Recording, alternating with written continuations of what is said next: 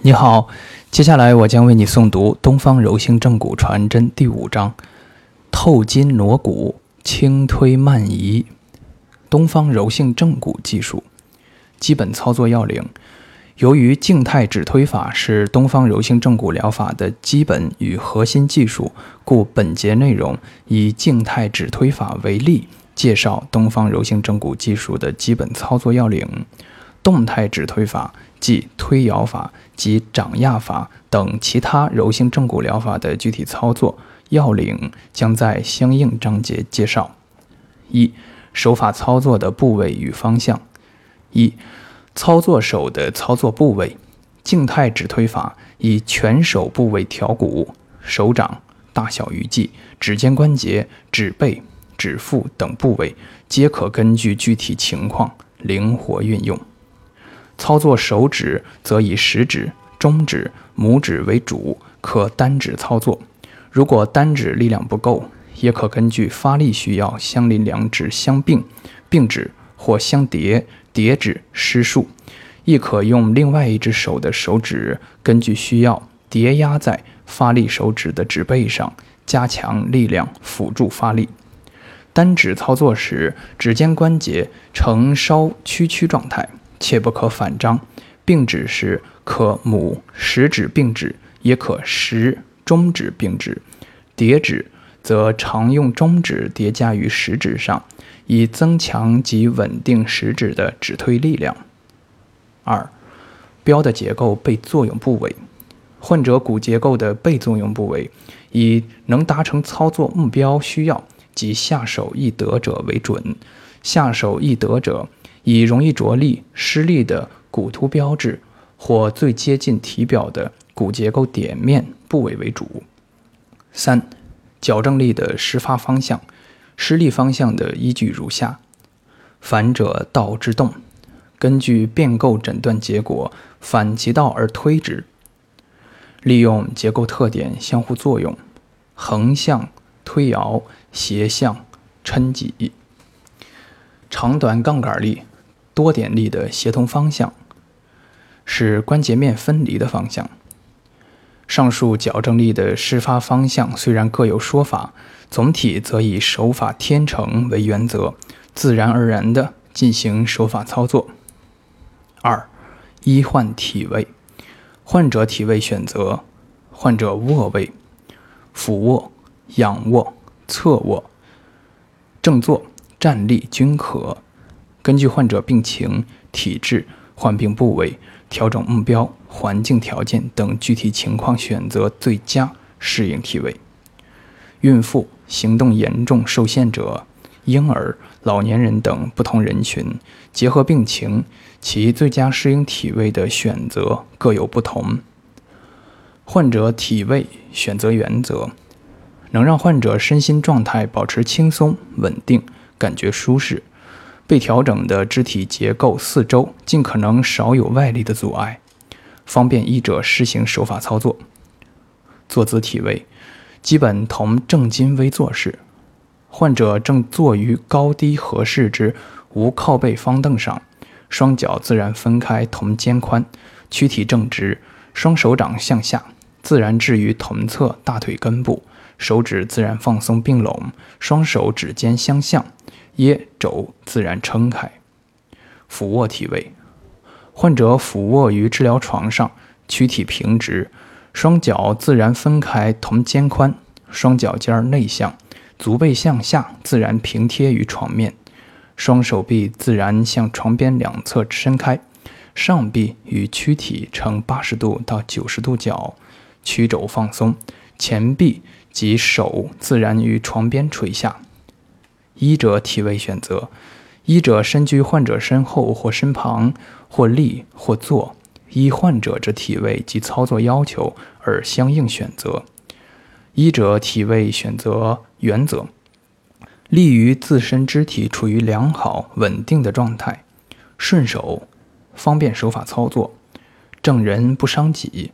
能尽可能保持自身骨架中正，减少躯体的扭转、弯伏。避免容易导致自身肢体疲劳、软组织受损伤及骨结构发生移位的体位姿态。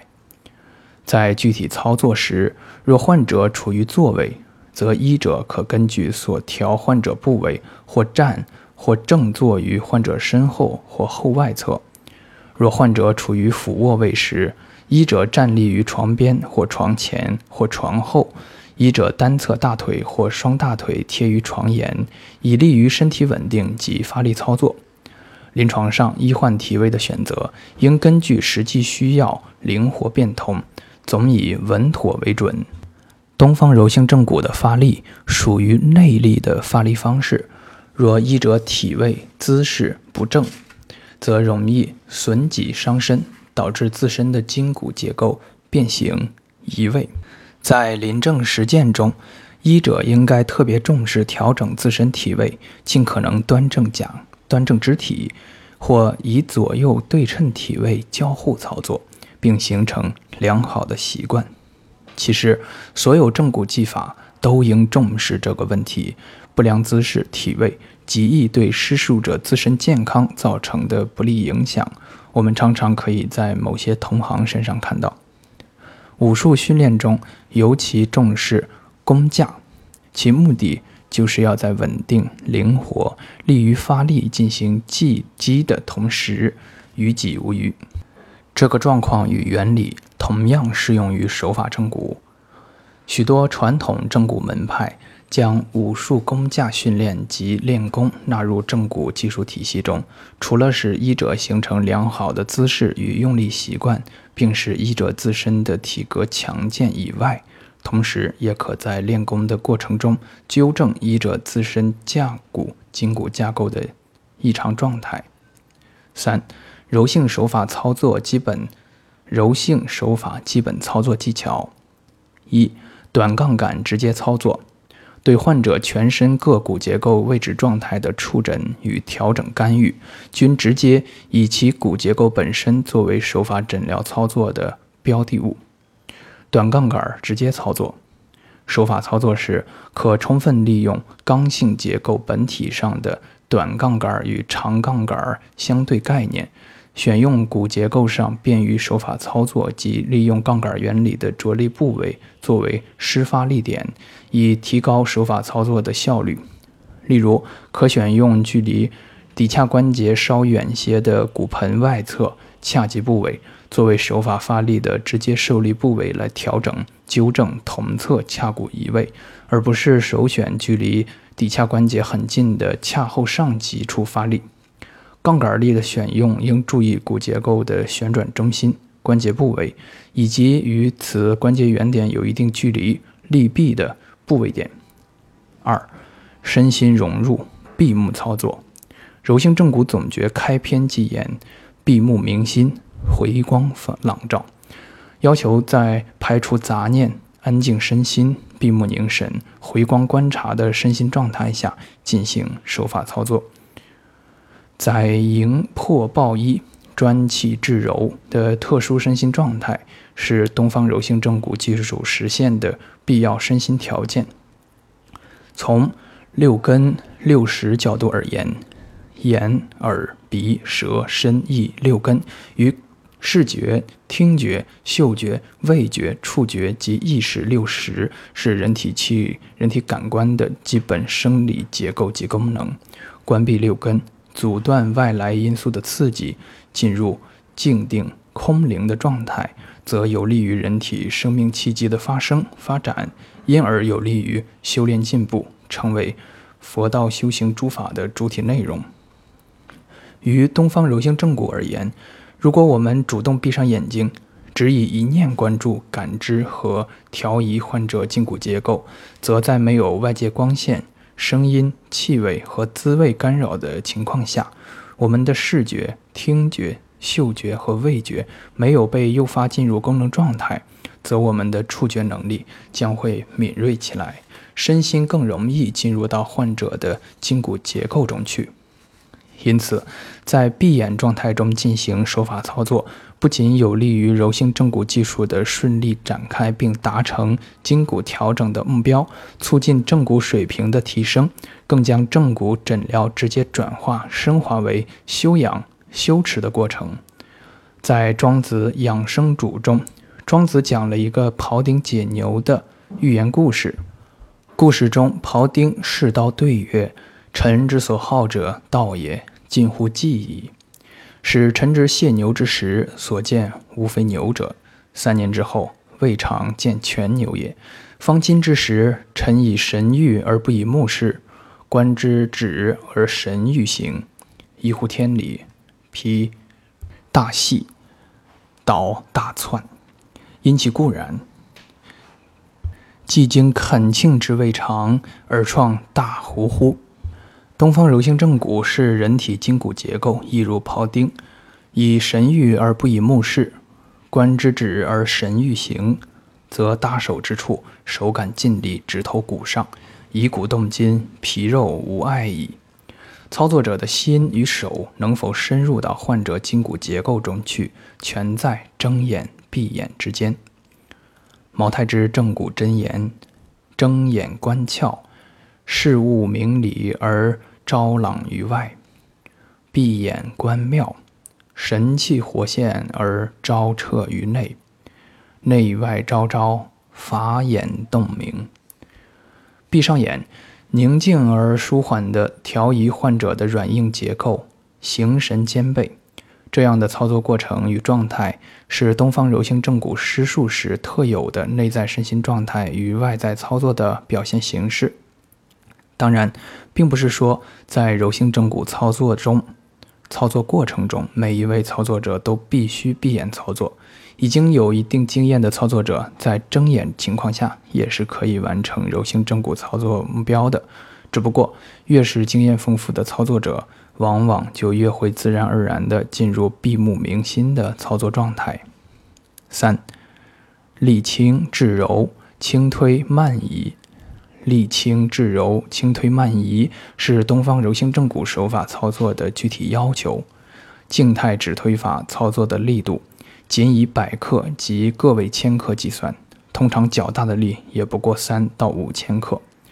轻推慢移的技术概括是浪漫情怀与刻苦实践的结合。掌指之下的操作过程，通常会是施术者更为更为辛苦的发力过程，与患者没有明显感觉两个截然不同方向之间的渐行靠拢。这是轻推慢移之功夫练成的现实途径。发力轻柔，着力却要实在。貌似简单的动作与目标。却如攀登千层千层塔楼，脚踏之下，除了知行合一、躬行实践，少有捷径可循。动态指推法，由于借助患者肢体被动活动时的动能和势能，顺势发力，做故其力量比静态指推法更轻，掌压法力度可稍大，二十千克以内，发力松活。柔韧、和缓、均匀、持续、渗透。四、短暂的持续施力。操作过程中，貌似停滞的持续施力，是柔性正骨手法操作的又一具体要求。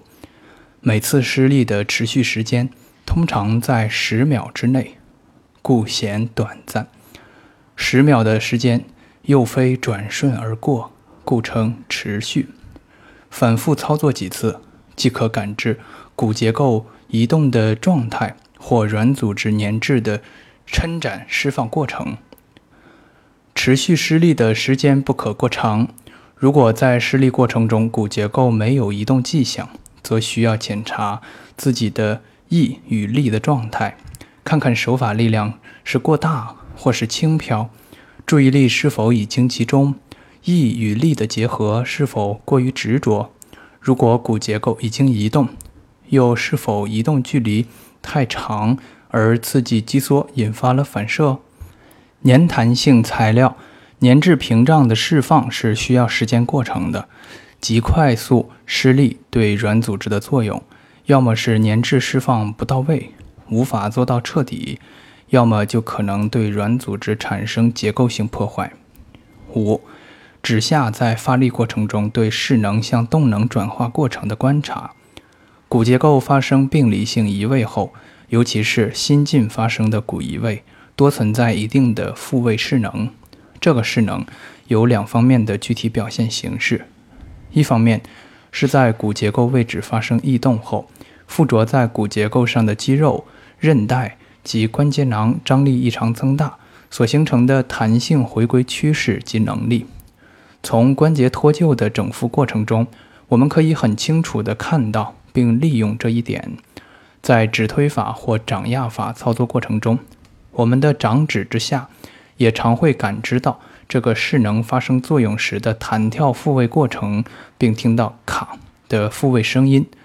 这个声音与搬动手法中听到的“卡”的声音是完全不完全相同的。搬动时听到的声音，多数是脊柱的椎间韧带在很短的时间内快速被牵拉所发出的声音。移位骨结构复位势能的大小与结构失衡程度呈正相关，与结构的代偿性变化进程呈负相关。代偿结构形成的进程就是复位势能减弱的过程。代偿过程完成后。失衡结构的复位势能也随之消失，结构的稳定性处于代偿状态下的最优状态。另外一方面是操作者手力的推动势能，这个推动的势能在转化为目标结构的移动过动能过程中，会有一个短暂的、逐渐发生的时间过程，需要稍加等待。这个转化的本质是软组织异常粘滞屏障。粘滞势能的逐渐释放，推随互应之跃动相邀，是易学意境下对移位骨结构被推移过程的情境描述。推是将势能转化为动能，随是势能的保持与动能的跟进。跃、对、上卦、动、震、下卦，共同构成随卦，而跃动之间。交互感应为主导，感而遂通。六，离而后动。操作时，在关节面稍被分离的情况下推移目标结构，可使调移效率明显提高。离的过程，有时是为标的结构被推移创造条件，有时又直接是手法操作的目的结果。七，多点协同。目标集中，操作时需要从较多的着力点同时下手，力点虽分散，但多点协同，内力作用目标明确集中。接触和发力既要全面体察局部软硬结构的变化，又要使内力有效作用于目标结构。手法过程强调操作协同，在用力方向上注意同向协同与反向协同。患者肢体是摆放时，可选择有利于手法操作的整体与局部肢体体位。医患之间可以采用主动与被动运动相协同的方法，借力施力，如主动推与被动带的结合的配合，主动推与患者在限制体位下的主动或被动运动等。八、分层次精细化操作。除了立体性之外，精细化操作是东方柔性正骨技术与其他正骨技术比较之下的优势能力。当然，对结构的立体性认知可以为操作的精细化提供条件。九、规避反射，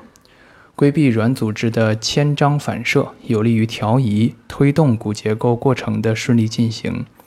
具体操作是，用力轻柔、松活。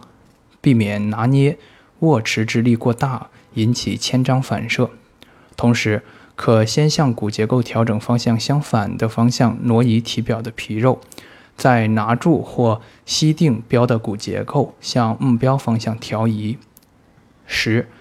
强调策略性整复规划。筹谋的过程是以轻柔力量实现整复骨移位的重要前提之一。孙子兵法曰：“上兵伐谋，医家与兵家法有不同，理无二致。”具体而言，是在手法诊疗程序的设计与实施过程中，充分重视并运用筋骨各结构之间的相互关系与联动规律，同时注意避免联动阻碍。这种结构间关系规律的把握，需要我们从生理与病理双方面来认知。后面程序法诀章节所介绍和强调的内容，就是这种策略性与系统性整复设计及操作过程的具体且现实的表现。十一，手法天成，东方柔性正骨疗法反对机械呆板的学习手法技术，认为。生活经验是人类对日常生活事物规律的睿智观察与总结。手法正骨操作与日常其他事物一样，有着共同的规律。人们可以从生活经验出发来认知、理解手法技术的原理和方法，依乎天理，并以此指导手法操作。十二，放眼整体，更得秋毫。手法施力过程中。力求把握目标与周围结构的动态关系及移动结果，兼顾骨、肌肉及深浅筋膜的合理却不同步的同时移动。静心体验观察，发现筋与筋、骨与骨、筋与骨之间力学关系的异常与不和谐状态，进而调骨送筋以纠正之。手下局部的状态清晰明了，上下结构间的相应与不相应关系把握于胸，应手不效也难。毛太之正骨真言：手法力量从轻柔中论，手法施力从缓缓中行，手法作用从细细中说，透筋挪骨于有意无意中得。随风潜入夜，润物细无声。杜甫的《春夜喜雨》诗句，正好可以用来形容东方柔性正骨手法以骨整复与有意无意之间的意境，动静皆得，形神俱妙。指推技术系列，东方柔性正骨之指推技术系列包括静态指推法、动态指推法、整体结构形变手法和摸骨整复技术。一、静态指推法。静态指推法是医者运用手指以轻柔之力来推动患者移位的目标骨结构，使之发生被动移动而达成手法操作目标的手法系列技术。医者操作部位及患者被作用部位，如本章前节所述。指推口诀：名师玄式指推诀，轻推慢移称绝学。挪骨无需金刚诵，柔筋哪堪大力竭？纤纤玉指缓缓进，筋筋傲骨徐徐归。团精凝神回光照，雄关漫道悠悠跃。操作方法：在指推口诀、柔性正骨技术特征及基本操作要领的指导下，以医者的单手或双手手指。轻柔的直接推移患者的目标骨结构，使之被动蠕动、滑移，达成相关软硬结构整复归位的操作目标。图五杠一、图五杠二展示的为直推腰椎手法，见于书一百一十三页。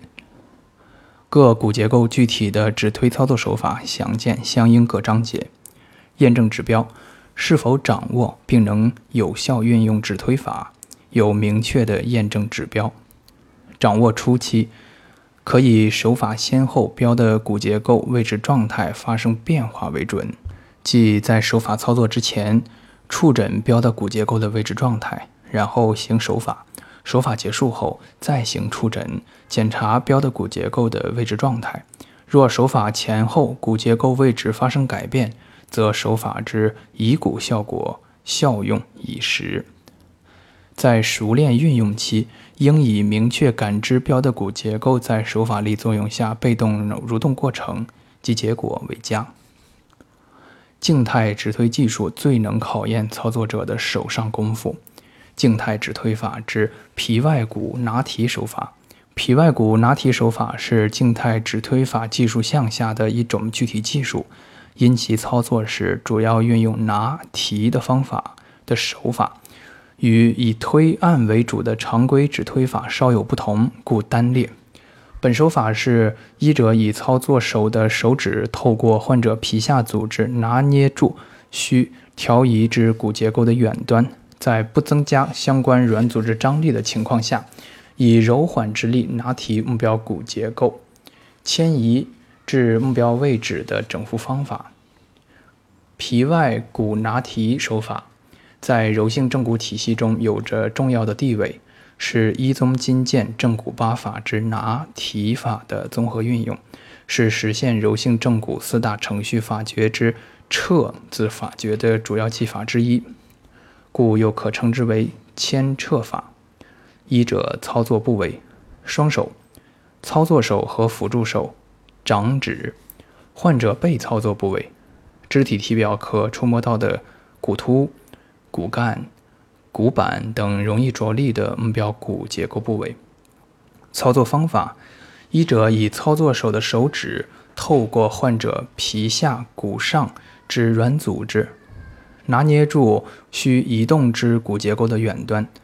辅助手把握住与目标骨结构相邻的近端骨结构或肢体，然后在不增加周围软组织张力的情况下，操作手以柔缓之力。拿提目标骨结构移动至目标位置的整复方法，见于图五杠三、图五杠四，在书中一百一十四页。不增加周围软组织张力的方法，在拿捏住骨结构之前，先将患者被拿捏部皮肉向骨移动相反方向推挤，然后再拿捏住骨结构，则。当拿提骨结构滑移时，不会增大局部软组织张力，而引起局部肢体的牵张反射。周围软组织为不需要进行手法调整的正常软组织。人工牵拉、牵引肢体的方法，自古及今在骨伤临床上多有运用，且西医骨科有穿针带骨的骨牵引技术。东方柔性正骨强调的骨肉分离。骨动肉不动的人工皮外骨拿提手法，与西医骨牵引在作用原理及目标上有着一致性，只是实现的途径和方法不同。二、动态指推法。动态指推法是在患者局部关节处于被动运动状态下的指推法，又称推摇法。《黄帝内经》曰：“动摇则应和，尽得其情。”医者操作手为拇指、食指和中指或手掌指，辅助手通常为另一只手的手掌指。患者被操作部位：患者颈椎、胸椎、腰椎、肋龙、骨盆、肩、肘、腕、掌、指以及髋、膝、踝、足等全身各大小关节部位。操作方法：医者双手协同操作。以辅助手把握或扶握住相应肢体远端，运用长杠杆力，以一定幅度横向或斜向或环转推摇所扶握的骨结构，以带动患处的目标关节部骨结构发生被动移动。同时，操作手以拇指、食中指或全掌从两侧以短杠杆力轻柔顶推。并造局部错位的目标骨结构，使其借推摇结合之局部针对性推动力，关节被推摇活动时，关节间软组织的被动牵拉力，以及关节结构的解剖屏障或在推摇时人为制造的阻挡屏障等反作用力，诸力协同，达成移位骨结构的整复目标。在目标骨结构发生被动移动时，处于张力异常状态的相关软组织也同时受到被动牵拉，进而释放其异常增大的粘滞性，在不同程度上逐渐恢复其原有结构及功能状态。在进行躯体关节推摇时，可以双手从两侧同时协同发力，从左右方向上横向推摇，如俯卧位或坐位推摇肋龙。或在前后方向上进行推摇，如坐位推摇骨盆、推摇骨口诀。横推竖摇，合缝归槽，鼓动筋伸，长短相照。操作原理：若目标骨结构的解剖位置发生病理性移动，该骨结构所在关节的对合状态就会出现病理性变化，该关节内外的韧带、肌膜、肌筋膜。滑膜、肌肉等软组织便可能处于异常张力状态，或挛缩，或被拉伸，或受卡压，或持张，以致关节正常活动范围受到阻碍，而出现关节活动的病理屏障。手法操作过程中，操作手所施加的推动力直接在病灶局部作用于发生移位骨结构。与远端辅助手引发的以该错位关节为原点的杠杆运动相配合，使该关节发生被动开合的往复运动及关节面之间的推挤碰撞活动。在骨结构的往复运动过程中，处于异常状态的关节内外软组织将逐渐释放其异常粘滞的胶质屏障。目标骨关节在手法所施加的推动力或阻挡力、关节面之间挤推碰撞、推挤碰撞之力及跨关节软组织牵拉力等综合性力的作用下，逐渐复归原有的解剖位置。除此之外，颈椎及胸椎关节突关节的对合状态也可能在手法力的作用下发生变化，进而引起颈椎或胸椎的整体长度改变而出现曲度的变化。动态指推、推摇系列，只要是方便手法操作的人体关节部位，不论是单关节还是多个关节构成的关节系统，均可以运用动态指推法、推摇法。来整复相关骨移位，脊柱躯干的颈椎、胸椎、肋椎关节、腰椎、骶髂关节、肩胛胸臂关节、上肢的肩关节、肘关节、腕关节、掌指关节、指尖关节、下肢的髋关节、膝关节、踝关节、腹指关节、指指关节、指尖关节等。各关节推摇法共同构成东方柔性正骨疗法指推技术系列之动态指推推摇系列，见于图五杠五至图五杠八，在书中一百一十六页。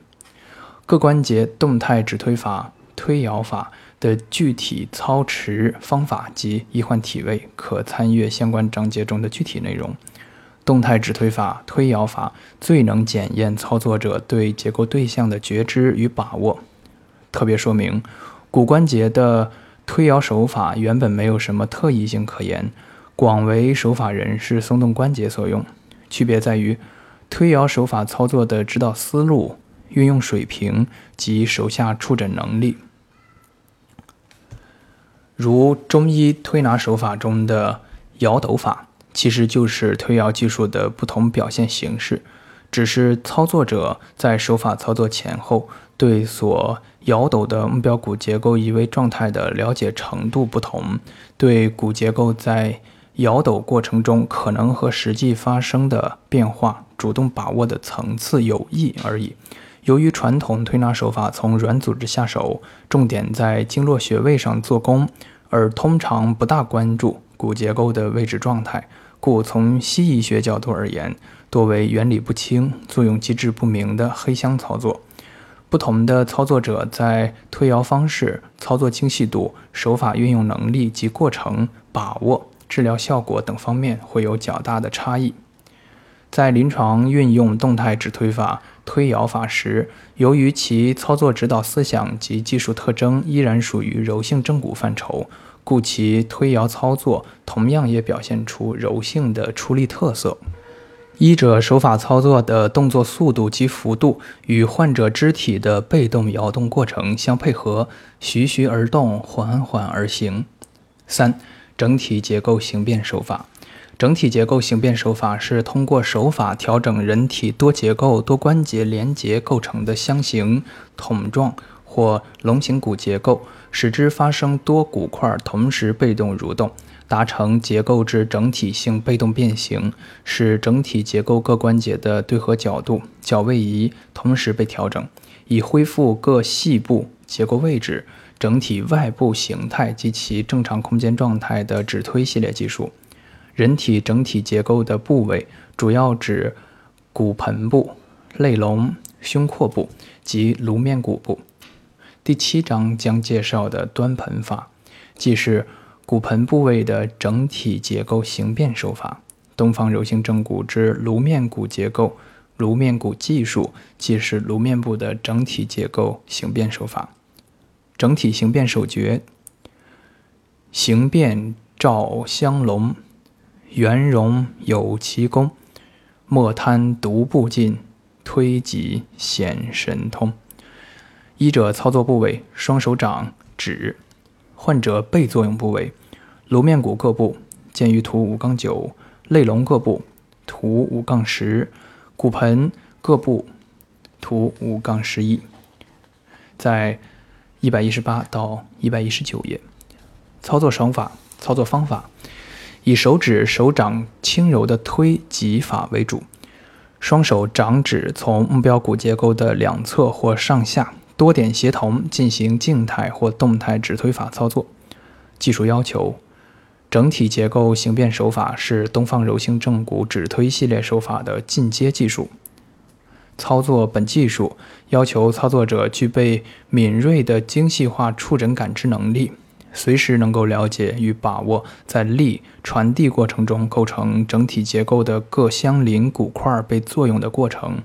也能随时体察并把握整体结构之各关节发生线性、线位移与角位移的不同动态表现。整体结构形变手法从以推法为主的手法转变，转变为以掌指推挤的复合手法为主。两种手法从本质上并无根本不同。整体结构形变手法对掌指之下多骨块连接结构被调移动态过程的体察感知能力有着更高的要求。临证操作时，不仅可以从静态指推途径完成整体结构形变手法，也可以在动态推摇过程中达成整体结构的形变整复过程。特别说明，整体结构形变手法的操作过程不是针对单一一位骨块的整复，而是对在不同程度上发生线性或角度改变的所有相关结构的同时与整体调复。整体调整是多骨块整体性的形变整复操作。由于颅面骨整复技术需要基础性直推技术做支持，且其操作。技术操作必须满足整体结构形变手法的全部要求，故在手法技术进阶的过程中，将水到渠成。颅面骨技术作为手法操作中较高端的手法技术，需要注意以下几个方面的事项：对称操作，双手掌掌指对称性操作，力度极轻。颅面骨整复所需要的手法力度是全身所有骨结构整复中用力最轻的，仅以百克计算。整体性整复，颅面骨的移动除了相邻骨块局部角位移以外，基本上都是逐块次第移动，故需要注意颅面骨移动的整体性。水到渠成，由于面部分布有大量的感觉神经。如若手下感知及判断能力不足，颅面骨整复不能到位，则极易引发头面五官症状。另外，尤其需要指出的是，大量神经血管从颅底狭窄的孔洞裂穿出。如果颅底骨结构在手法作用下发生较大程度的异常位置改变，则容易导致联系颅腔内外的神经血管卡压，导致严重的问题。所以，应在身体其他部位手法操作运用熟练娴熟以后，再行颅面骨手法操作，切勿急躁冒进。因此，颅面骨手法在本书中未作单列，特此说明。四、摸骨整腹。摸骨整腹是指推系列有形手法之最高境界。摸骨整腹的操作过程、操作手法以捏挤为主。其特点可以概括为：摸捏之间，整复换骨于无形。在临床上，摸骨通常是临床诊断的过程，即手法触诊。因此，在临床常见的正骨诊疗过程中，摸骨与正骨是分离的，是诊断和治疗的两个不同的过程。在东方柔性正骨诊疗程序中，摸骨也可以是诊疗、治疗矫正的过程，即是以等同于摸骨的轻柔之力及时间过程，来调移错位的骨结构，以达成整复的目的。摸骨的过程与正骨的过程合二为一，摸骨即是正骨，摸骨完毕，正骨到位。从技术表现上说，触摸之力轻柔，操作稳准，多点协同。不漏行迹，操作时常常以一个动作同时完成几个不同的操作过程，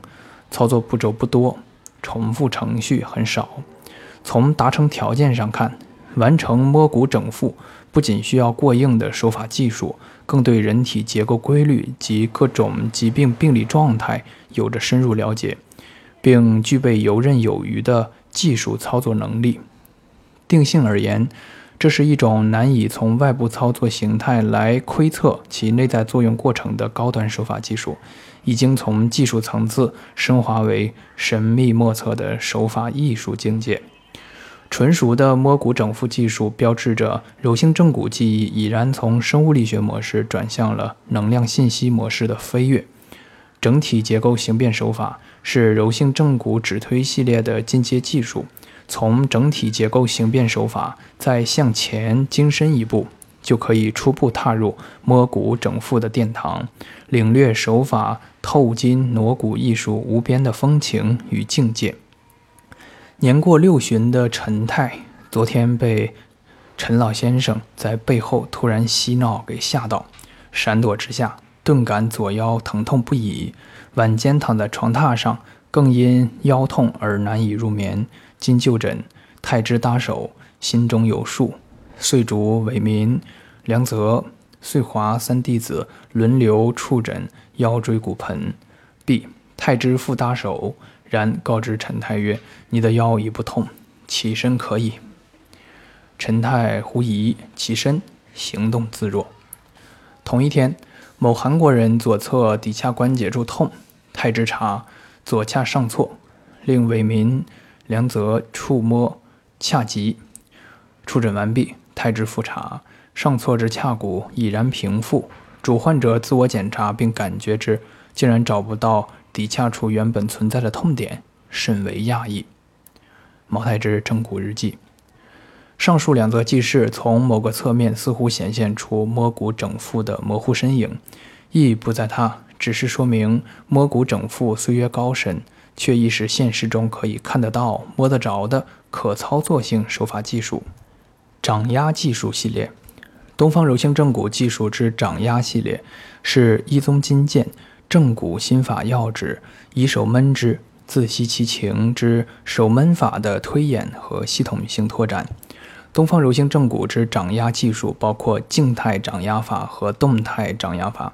掌压之性本为阳刚。然而，东方柔性正骨之掌压法在操作时阴柔成分不少，阳中有阴，刚中并柔。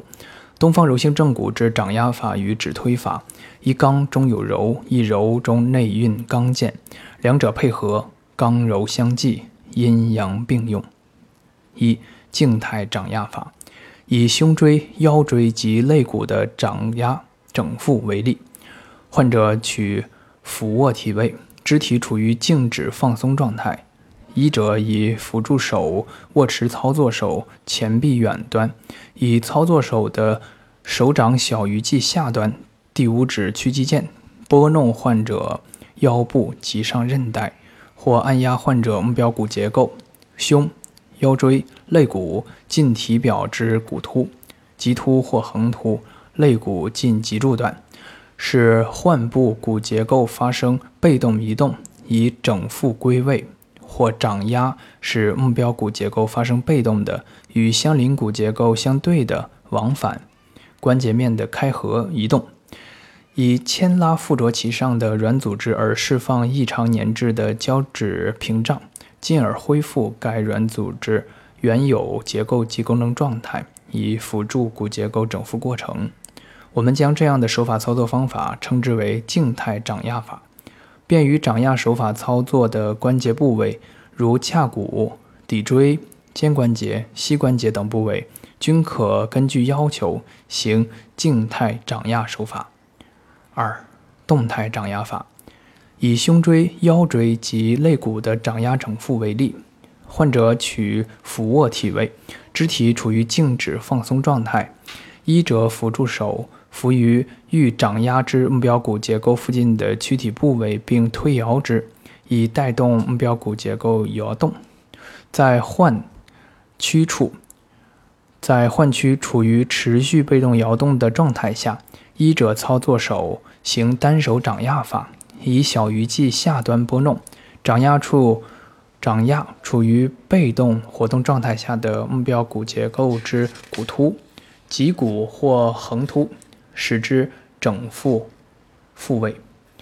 或掌压使用，或掌压使目标骨结构发生被动的与相邻骨结构相对的往返，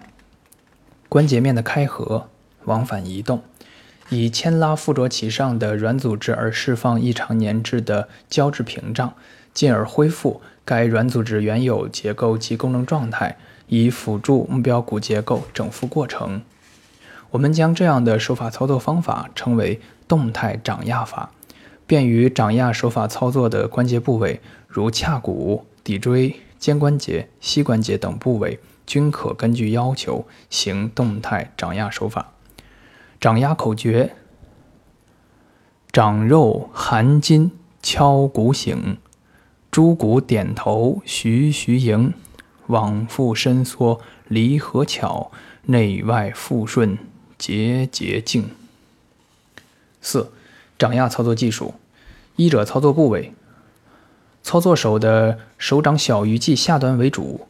手掌大小鱼际之间的软组织及手掌其他部位为辅。小鱼际下端的内在操作结构为小指屈肌腱。患者背作用部位：患者腰背部的棘上韧带、棘突、横突、颈突、踝。髁、骨小头、脊、骨节节等体表可触摸到的骨突、骨干、骨板等容易着力的骨结构部位，如图五杠十二见于书中一百二十二页。掌压操作手法：掌拨棘筋法，以医者手掌小鱼际之小鱼际内之小指屈肌腱，轻柔的挑撩拨患者脊柱上之。棘上韧带，掌压闪桥法，掌拨刺激棘上韧带后，随再加之压力二十千克以内，作用于棘突，使多节段之椎体脊柱如吊桥般整体上下弹性闪动。掌压离合法，以二十千克以内之力，掌压局部椎体之棘突向前下方。以致椎体之上关节突与上位椎体之下关节突构成的关节突关节分分离，随后，然后随着力撤，椎体关节弹性归位。临正操作时，可单独掌压刺激棘上韧带，行掌拨棘筋法；也可直接透过棘上韧带，掌力直击棘突，闪动脊柱，或者根据需要。做掌压离合之操作，上述三法均可根据需要单一或组合进行操作，或行多次反复操作。其中，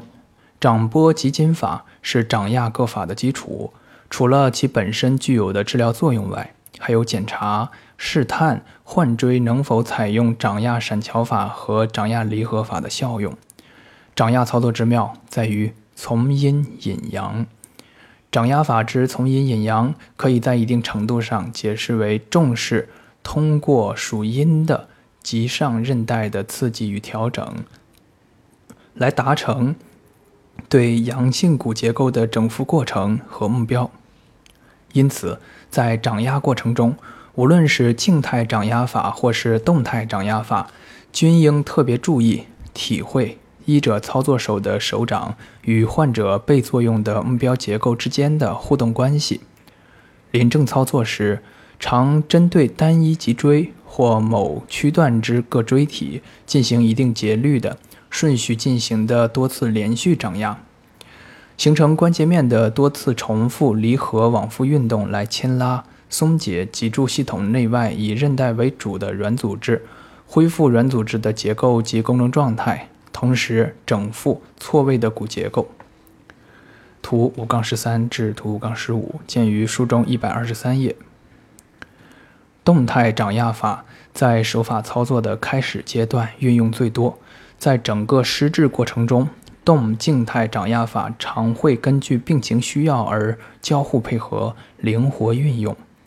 由于掌压对筋骨结构作用的强度大，因此每次治疗时，掌压时间及次数不宜过长过多。需要指出的是，在治疗的初始阶段，由于患者各椎体及脊柱整体的序列状态及活动度不同，脊上韧带张力及其功状态不同，及突部皮下脂肪厚薄亦有不同，因此，在行掌压操作时，少部分患者可有程度不同的痛感。这种状况符合“通则不痛，痛则不通”的原理认知。通常情况下，在掌压几次或经过几次治疗过程之后，该痛感会逐渐消失。为达成较好的掌压效果及避免疼痛的发生，可采用指推等其他手法先行调整，待筋骨状态有所改善之后，再行掌压，以进行深层调整与松解。脊上韧带因损伤而肿胀疼痛时，不可行掌压法。五、掌压过程中发出的声响。医者以小鱼际内内肌腱与患者脊上韧带之间，患者脊上韧带与棘突之间，在力的作用过程中，均可因摩擦发出咯咯声响。在此过程中，以患者无痛感且具弹性之有声音者为佳。除了施术者手掌肌腱及患者韧带在操作时因摩擦发出声响外，治疗过程中也常有患者错位之骨结构在掌压下下弹移归位而发出咔声弹响，该声音通常很响亮、很干脆。另外，在掌压时，韧带粘滞屏障释放过程中，有时也会发出明显的声响，这类声响通常较低沉，有明显的拖音。上述三类声响机制不同，有明显的区别。六、掌压操作的进阶。掌压法的基础与进阶是掌拨极紧法的掌握熟练，之后才是根据患者病情及其脊柱系统的结构状态，针对局部或整体进行闪动掌压或局部离合掌压，以松解脊柱系统内外筋骨结构。在掌压作用下，尽管作用点只是单个棘突，但可在力的传递整合作用下，产生较远距离椎体的调整与治疗效果。掌压上腰段脊椎，使之产生上下震动，力向上传递，便可以作用于腰椎乃至脊颈椎。对不便于直接进行手法操作的胸椎或颈椎节段起到调整作用。这个操作需要良好的掌压技术做基础，并配合患者脊柱筋骨结构合适的可操作状态，才能达成良好的治疗效果。切不可在患者脊柱系统软组织处于挛缩、僵硬、紧绷状态，或椎间关节压力过大情况下，或掌压时患者感觉异常疼痛等不配合情况下，盲目强行进行掌压操作。掌压力量的大小需要在柔性思想指导下把握，小心对待。七，动静态掌压法之操作异同。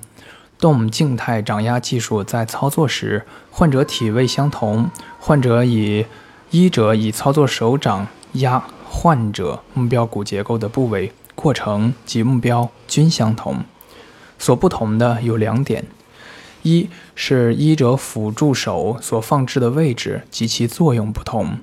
行静态掌压法时，医者辅助手握持于操作手之前臂下端，两手配合，稳妥有力地进行操作。所以，此时辅助手的作用目的是加强操作手之稳定控制与有力操作，而行动态掌压法时，医者辅助手所放置的部位是在患者目标骨结构附近的躯体部位，目的是推摇该躯体，使之往复摇动，以松动目标骨结构。同时，操作手行单掌掌压。另外一个不同是在行静态掌压法时。患者躯体及目标骨结构处于静止状态下接受掌压操作，而行动态掌压法时，患区处患区处于被动摇动的状态。医者操作手在患者目标骨结构处于被动摇动的过程状态活动状态下顺势进行掌压操作。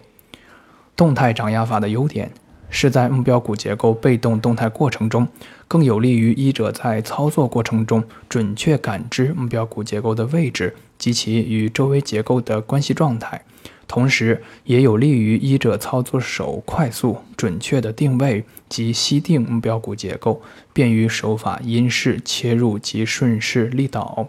提高手法作用效率。特别说明，在广州。北京等地有几家著名的掌压手法大家，诸家掌压法从表面看起来技法近乎相似，实则在技术特征、操作部位、发力方式、操作技巧、临床运用思路等方面各有特色。腹下肢关节顿牵手法，下肢关节顿顿牵手法是在患者平躺仰卧体位下。医者握持患者足部或小腿远侧，以较大的柔韧钝力牵扯开患者的踝关节或膝关节或髋关节。通常情况下，在钝牵发力放手后，骨结构归位时，关节处会发出较大的撞击声。适应结构，本手法主要用于下肢的髋、膝、踝关节。下肢关节钝牵口诀。一牵腿脚似绝，再牵关节如裂，魂飞魂飞魄经未定，展示灵活无缺。具体手法操作：踝关节顿牵手法，患者仰卧，双下肢自然伸直，医者以双手分别握住患者踝下方之根骨及足背处，稍牵开踝关节。然后在此牵引的基础上，再发较大柔韧钝力牵拉，踝关节在被牵开的瞬间会发出卡的声响，医者及患者均会感觉到踝关节被牵开的过程。手法完成。膝关节顿牵手法，患者体位同上，医者双手握住患者踝关节以上之小腿远端，先行下肢牵引。在患者肢体放松的情况下，再以较大柔顺钝力完成一个瞬间的牵拉。医者及患者均有膝关节被较大幅度牵扯开的感觉。在医者牵开关节后放手时，该膝关节通常会发出“砰”的较大撞击声。髋关节牵扯手法，患者体位同上，医者双手握住患者。踝关节以上至小腿远端，先牵引患肢，在患者肢体放松的情况下，以较大柔韧顿力瞬间完成一个牵拉动作。医者及患者可感觉髋关节被牵扯开，在医者放手时，髋关节处通常会发出一个“砰”的撞击声。上述三种顿牵手法中，踝关节顿牵手法可单独完成。膝关节和髋关节的顿牵过程，由于医者操作手所握持的患者部位都是在呃胫腓骨远端，牵扯力的方向也是一致的，所以这两个目标过程常常是在一个牵顿动作中同时完成，或仅有髋或膝关节一个关节被完全牵扯开。在患者下肢放松情况下，若下肢某个关节没有被牵扯开，则该关节会有明显的软组织挛缩表现，而需要加以关注。特别说明：本下肢大关节顿牵手法是毛太之先生在临床实践中探索出的一种特殊技法，附列于柔性正骨手法系列。该手法简便、效捷，安全性也较大。可备临床之需。本法较常规的牵引力力量大，操作时间短，关节囊被伸展牵开的幅度亦较大。因下肢大关节关节囊的伸缩性较大，亦在关节韧带可接受的弹性伸缩范围内，故本手法不会对关节结构产生不良影响。此法不宜在上肢运用，以防关节在受牵拉后脱位。